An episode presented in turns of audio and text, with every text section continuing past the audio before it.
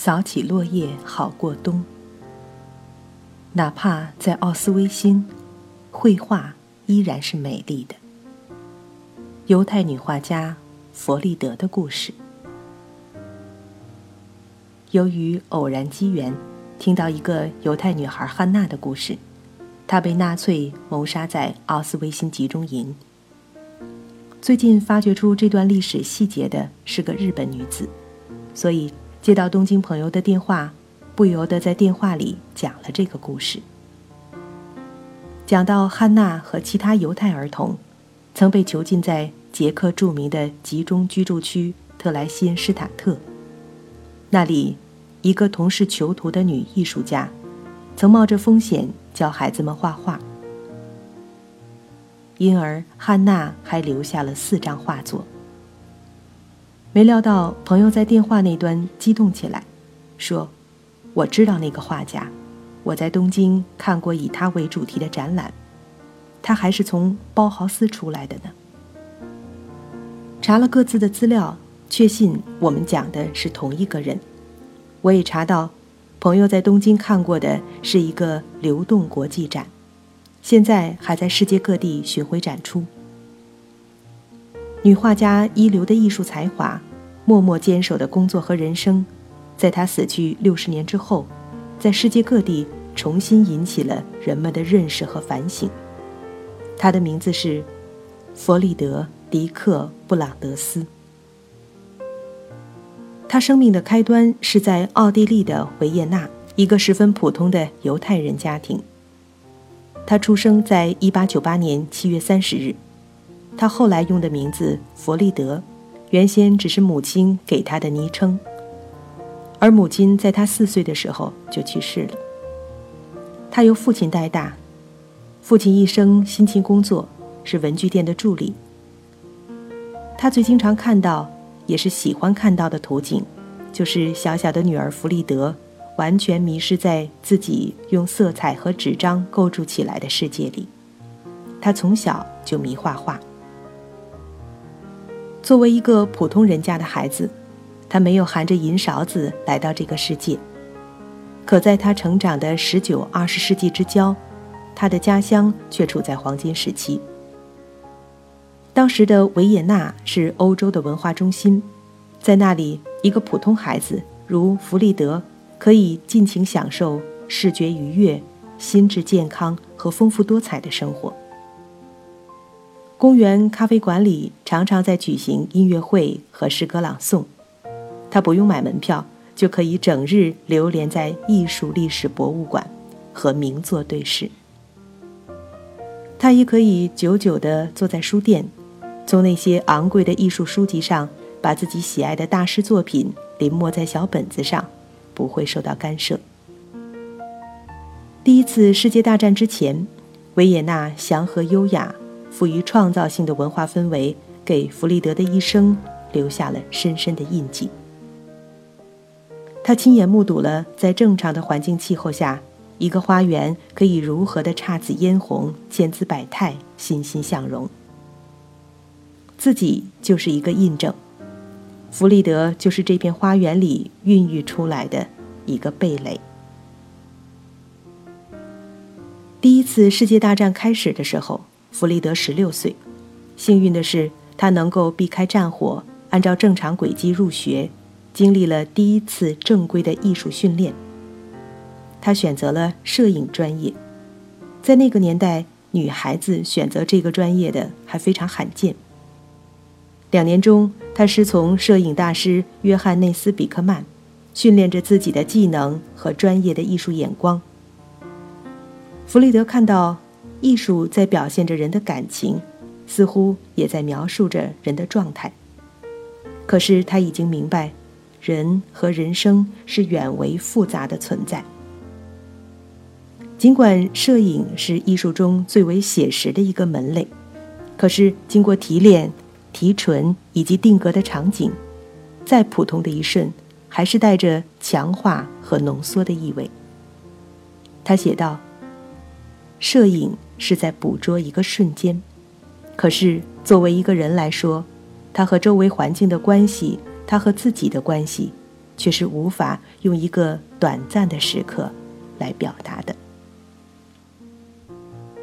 倾向于哲学思考的习惯使弗里德有些早熟，也使他的艺术气质没有在一开始就发酵成泛泛的激情。他的思考习惯还来自于性格中和事实上的早年独立。十六岁那年，弗里德和继母相处不好，开始离家独自生活，在学校边读书边打工。将近一百年的艺术教育。已经开始了前卫改革和深入探究，而弗里德生逢其时，从做学生到自己成为教师，全程体验和参与了这个过程。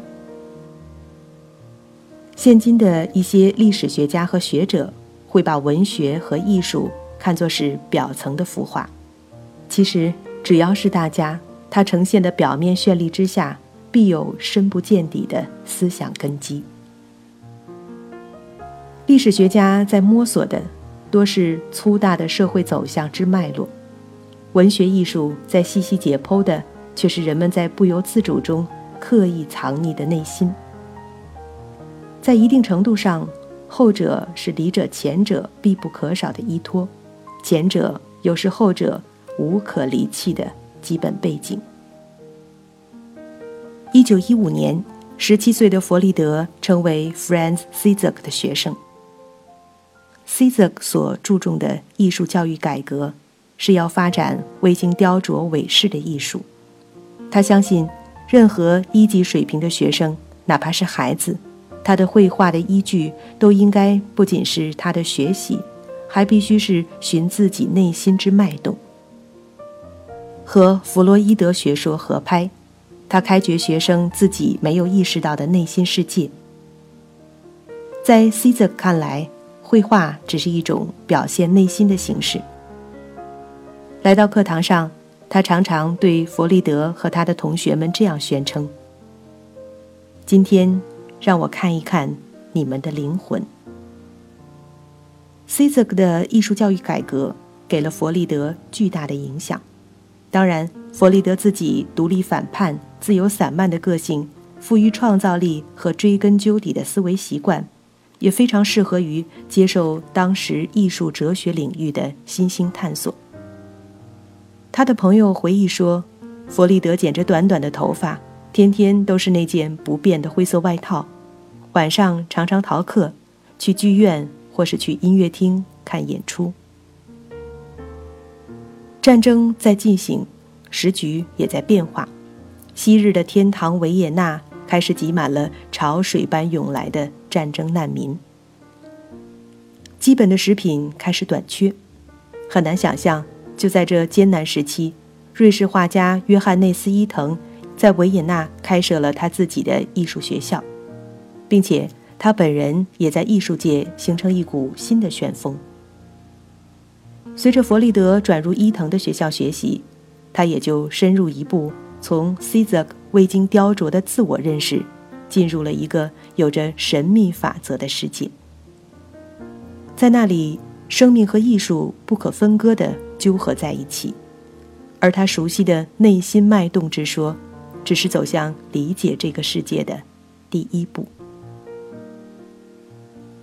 在伊藤那里，弗里德了解到，艺术只是字句、声音。形式、色彩和运动之间的联系，艺术是以它独特的方式使得这个地球和谐。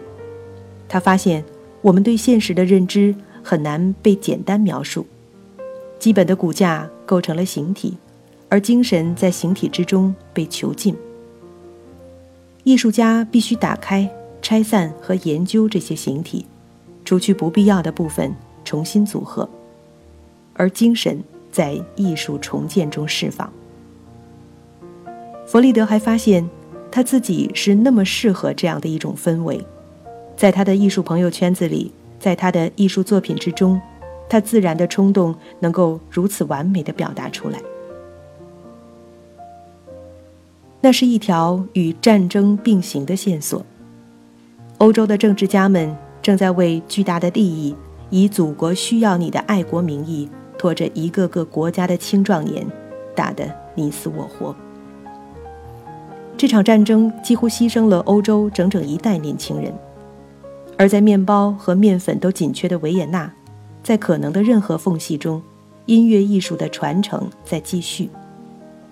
看似了无意义的精神摸索和探求，在坚持发展。这样的情况不仅对于年轻的弗利德，对于这个世界都只是一个现实和事实，而不是一个值得思索的问题。是从伊藤的一个意外收获，使二十一岁的弗利德被带进了赫赫有名的包豪斯。大概没有一个建筑或工艺美术学院的学生是不知道包豪斯的。包豪斯只是一个工艺美术学校，它是开创现代建筑的四位大师之一格鲁皮乌斯在德国魏玛创办的。那是一九一九年。战争刚刚结束，包豪斯的目标，按照格鲁皮乌斯的说法，是给青年建筑师的一个信息。学校开办不久，伊藤就收到格鲁皮乌斯的邀请，带着几个自己最得意的学生一起加入。他还是当教师，带去的学生就成了包豪斯的学生，在他们中间就有弗里德。具体的说。包豪斯是要打破美术和手工艺之间的藩篱，也要把建筑和手工艺结合在一起。他既要学生有抽象思维和丰富的艺术想象力，又强调学生有实现的能力，甚至有动手制作各类产品的能力。他培养了一大批具有现代艺术眼光的设计师，成为随之而来的现代建筑、手工艺设计和工业设计的中坚力量。几年之后，在格鲁皮乌斯对弗利德的评价中写道：“从1919年6月到1923年9月，迪克小姐在包豪斯学习，她以其罕见的非凡的艺术天赋表现杰出。她的作品始终是引人注目的，她的天赋中多方面的特质结合难以置信的能量，使她成为最好的学生之一。”还在第一年，他就已经开始担任教师，指导学生。作为包豪斯的创办人和前院长，我以极大的兴趣在注视迪克小姐成功的过程。弗里德在包豪斯如鱼得水，在魏玛，包豪斯的教师和学生组成像艺术村的小社群，住在一起。这是艺术家们非常经典的生活方式。弗里德酷爱音乐和戏剧，包豪斯有着整套整套的艺术节活动。弗里德积极参与设计海报和演出，但他还是把主要的精力扎进学习和创作。他喜欢这里的新型课程，他们支撑着他内心的演进，也支撑着实践和艺术之间的连接。他充分利用学校的条件。甚至学习使用印刷机、金属加工机械，以及能够控制的快速编织机等等。他和同学安妮一起制作的书籍装订机，作为学校的成就，还被记载在今天的包豪斯历史中。包豪斯是如此令人耳目一新，对许多学生来说，包豪斯风格又会成为一种负担。就是伊藤的教学也会成为一种难以超越的影响。后来的人评价说，弗利德大概是很罕见的，能够消化了包豪斯，又真正从包豪斯走出去，重新认识自己，确立自己艺术个性的包豪斯人。就在这一段时间里，年轻的弗利德也以痛苦的方式完成了从女孩向女人的转变。故事的起端还是在去包豪斯之前。刚满二十岁、才华横溢的漂亮女孩弗利德，有着几个追求者。今天人们还找到一些歌曲，是爱上了弗利德的青年音乐家特地为他而创作的。其中一首题为《我一半的生命》，可是他们都没能得到回应。弗利德的初恋非常单纯，他只是和一个学建筑的大学生。双双坠入爱河，那就是一年之后和他一起去包豪斯的弗朗兹辛格。他们一起在包豪斯度过了两年愉快的学习生活，一起在课余参与戏剧活动。当时在魏玛有一些当地艺术家也参与包豪斯的种种活动，他们组成团体，称为包豪斯之友。一九二一年，弗里德和辛格又一起参与组织了一场歌剧，弗里德还为演出设计了海报。一个名叫艾米的女歌手。在歌剧中担任演唱，她改变了弗里德的一生。一夜激情演出，弗里德的恋人弗朗兹爱上女歌手，不久之后他们就结婚了。弗里德给老朋友安妮的信中说：“关键是要让自己平静下来，然后一切都会好起来。”我被无尽头的、绝对的孤独所压倒。愿上帝帮助我度过这段人生。此后，在人们的印象中，弗里德没有太大变化，还是那个风趣、富于热情、不停的冒出新想法的女孩。可是，在这样的外表之下，躲藏着另一个弗里德。他变得过度敏感、忧郁、孤独。他在包豪斯的后期作品风格明显出现变化。他当时的一组作品《黑暗》，表现着自己的噩梦，只有最亲密的朋友看到他的内心。他写道：“我经常感觉自己是一个被可怕的洪水推动的游泳者，在瞬间，我把头抬出水面，我想要对另一个在游泳的人哭喊出来。幸运的是，我对自己没有任何打算，就连一分钟之后的计划都没有。”然而，他的生活突变，却还不是混乱的终结。婚后的弗朗兹和妻子有了一个孩子比比之后，他却又回到弗里德身边，成为他的情人。对弗里德来说，他只有过这样一次起于二十岁的单纯初恋，这是从来没有中断的感情。如今回来的，还是他深爱着的同一个人，却已经是别人的丈夫。他无力推开弗朗兹，无力理清自己，更无力摆脱这样的困境。一九二三年，他们已经离开包豪斯，开始自己的事业。几经周折，他们从德国回到奥地利，在维也纳建立了辛格迪克工作室。弗朗兹辛格是个素质极佳的青年建筑师，两个人在艺术才能上不相上下。在学生时代，他们就习惯了配合默契。如今，作为成熟的设计师，合作的更加顺手。大量优秀设计不断的从这个工作室出来。他们在包豪斯风格中融入维也纳风情，从建筑到家具、手工业产品的设计都有。工作室的事业十分兴旺。这就是格鲁皮乌斯说的。他以极大的兴趣在注视他成功的那段过程。他们在事业上的合作看上去珠联璧合，可是两人之间复杂的私人关系却令弗里德越来越困惑，因此他们的关系常常是紧张的。弗里德的朋友都记得，他是多么的喜欢孩子。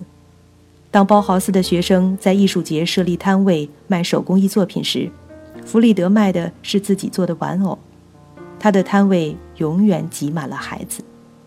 他一直渴望有一个自己的孩子。她几次怀孕，最后却都顺着弗朗兹的意思去堕胎了。这样的状况维持了差不多有七八年，而弗里德终于在多年挣扎之后，孕育了自己破茧而出的能力。一段起于二十岁的单纯相爱，终于在扭曲下断裂。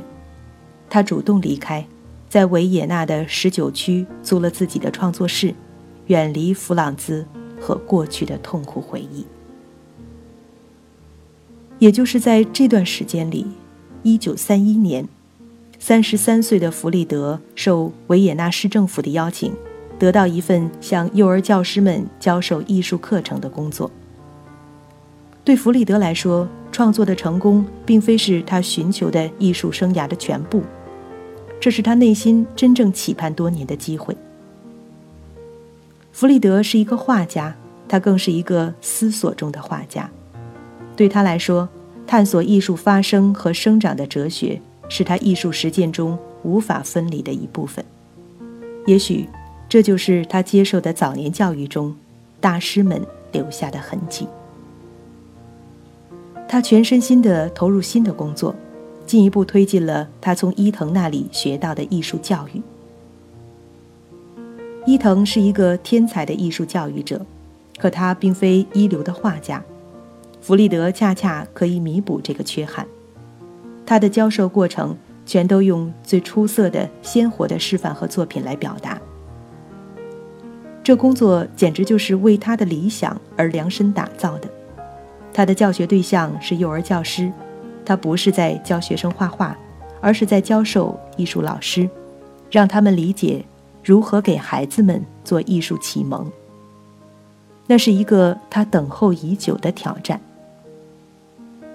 教学在逼着他进一步的思索心理、哲学和艺术的相互关系。他在自己的精神家园里乐不思蜀。他的学生们回忆说：“没有人能够如此启迪他们对艺术的理解力。”他教给学生的是体会艺术如何萌芽，如何像一根竹子一般，先是冒出笋尖，然后它生长、生长，终于。缓缓地展开它的第一片纯净的绿叶。